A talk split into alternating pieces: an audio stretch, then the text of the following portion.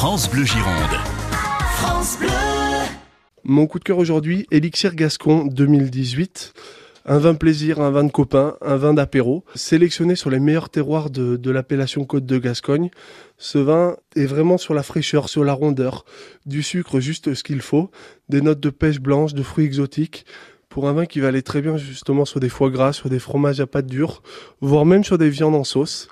Euh, une bouteille qui en cave est à 7,50€, qui reste sur l'équilibre, sur la fraîcheur et qui va aller très bien justement pour accompagner tous vos moments de, de, entre amis, vos moments d'été, pour un plaisir justement de Gascogne.